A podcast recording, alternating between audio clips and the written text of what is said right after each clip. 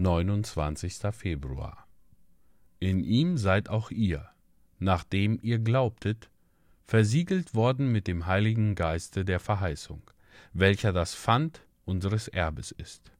Epheser Kapitel 1, Vers 13 und 14. Wir wünschen ein beständiges, von Gott auf unsere Seelen gesetztes Siegel zu erhalten, ein sicheres Zeichen, dass wir zu Gottes Volk gehören. Gott verleiht dieses Siegel. Aber lasst uns sorgfältig darauf achten, wann diese Versiegelung geschieht, damit wir nicht einem Irrtum verfallen. Sie geht nicht dem Glauben voraus.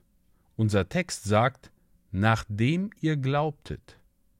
Nun gibt es Hunderte, die etwas zu sehen oder zu fühlen verlangen, ehe sie an Jesus Christus glauben. Wenn ihr ein Zeichen verlangt, ehe ihr glaubt, so sagt ihr damit, dass euch Gottes Wort allein nicht zum Trost dienen kann und dass euch das Zeugnis der Bibel nicht genügt.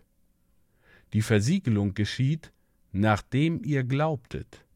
Ich bin überzeugt, dass viele, die an den Herrn Jesus glauben, sofort Frieden erlangen und diese Versicherung empfingen, die mit der Versiegelung durch den Heiligen Geist verbunden ist. Aber bei anderen ist es wiederum nicht so.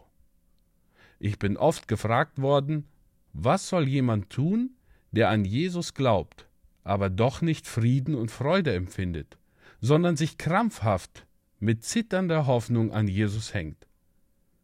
Ich habe dann erwidert, wenn du an Jesus Christus glaubst, so bist du errettet.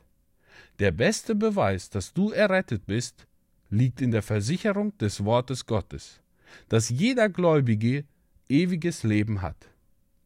Ob du fühlst, dass du gerechtfertigt bist oder nicht.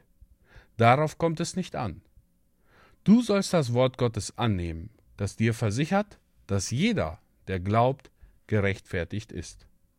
Selbst wenn es möglich wäre, jahrelang gläubig zu sein und doch keinen Frieden zu empfinden, so hättest du dennoch kein Recht zu bezweifeln, was Gott sagt. Klammere dich an Gottes Verheißung, ob du den Frieden genießt oder nicht.